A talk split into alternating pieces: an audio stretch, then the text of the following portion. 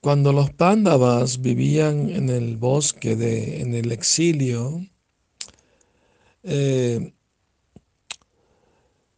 Duryodhana mandó espías para ver cómo vivían eh, y qué dificultades tenían. Sobre todo él estaba muy ansioso de saber que su primo Bhima pasaba hambre y no tenía suficiente para comer.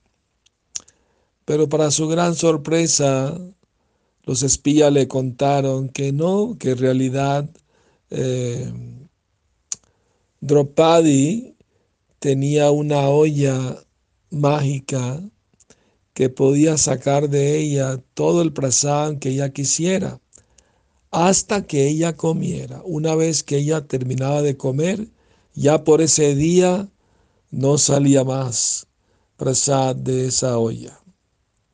Entonces el malvado Duryodhana ideó un plan para hacerle daño a los pándavas invitó al sabio Durvasa Muni, que era muy temperamental y fácil de enojarse, como de contentarse, lo invitó a su palacio y le ofreció un gran banquetazo a él y sus discípulos, cien mil discípulos, y lo entretuvo por buen tiempo y estaba muy contento.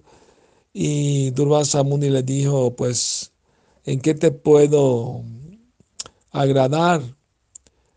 ¿Qué, bendición te puedo dar? Y Durian dijo, ah, bueno, mis primos están viviendo en el bosque y a lo mejor necesitan alguna ayuda para un ritual, una actividad de, meditación o alguna actividad similar. Y te agradecería muchísimo que los visites en el bosque eh, con esa finalidad. Pero eso sí, no te olvides de pedirle a Draupadi que, te, que te cocine a ti y tus discípulos su especialidad, que son, que son las pacoras, las famosas pacoras que ella hace. Entonces, eh, pero eso sí llegue a tal hora porque después de esa hora que ellos están libres y disponibles para recibirte. Y esa era la hora que ella terminaba de comer Draupadi y ya no salía más comida de, la olla.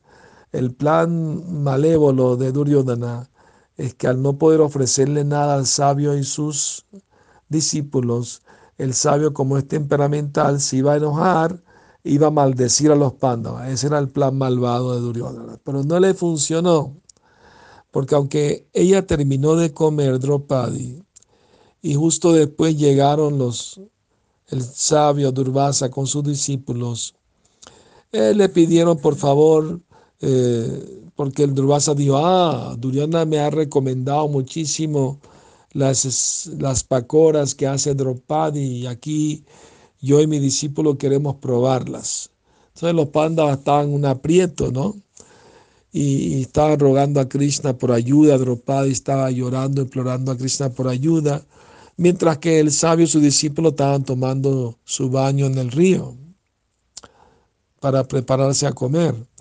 Entonces Krishna escuchó el llamado de Draupadi porque ella lo llamó con mucho amor, con lágrimas en los ojos. Y Krishna apareció allí y le dio a Draupadi, mira Draupadi, ve a la olla y ve si quedó algo pegado de vegetal o de arroz y me lo das. Entonces ella raspó la olla y le dio unos poquitos granitos a Krishna. Y Krishna se los comió.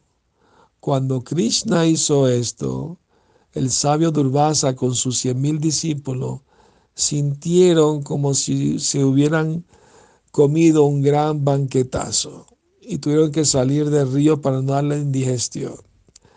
Mientras eso sucedía, Yudhishthira mandó a su hermano Bhima a buscar el sabio para ver si quería comer.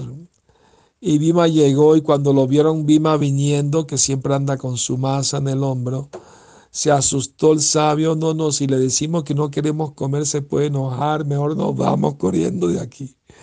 Y así Krishna los salvó de, de la ira de Durvasa o de la maldición. Krishna siempre protege a sus devotos porque siempre están entregados con amor a Él.